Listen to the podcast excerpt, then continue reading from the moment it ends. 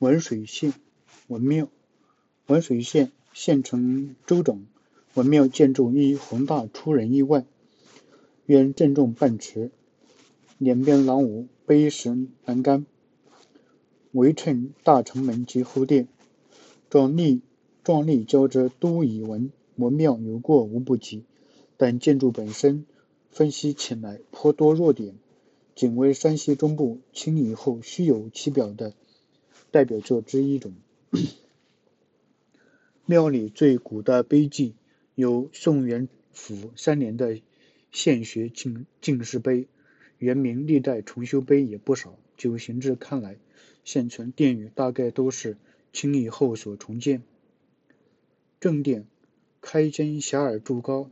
外观似浅舒适，柱头上有南额和游额，二者之间有额垫板，建以荷叶墩。南额之上又有肥厚的普拍房。这四层构材本来南额为主，其他为辅，但此处则全一样大小，是宾主不分。局部和结构原则，斗拱不甚大，每间只用补间铺作一朵，坐斗下面。托以明板，刻作古玩作形，当亦是当地匠人纤细弄巧做法之一种表现。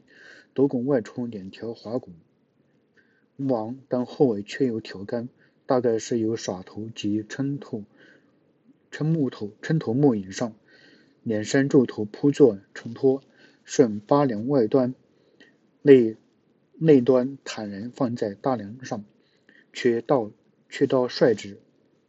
前门三间，大略与大成殿同时。斗拱前出两跳，单超单下昂，正心用重拱重拱。第一跳单拱上施，提木成罗汉坊；第二跳不用拱，跳头直接衬托题木，也成跳一坊及檐檐横，也是少见的做法。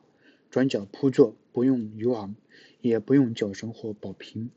只用多跳的石牌拱或削切削气，层层渗出，以成角梁。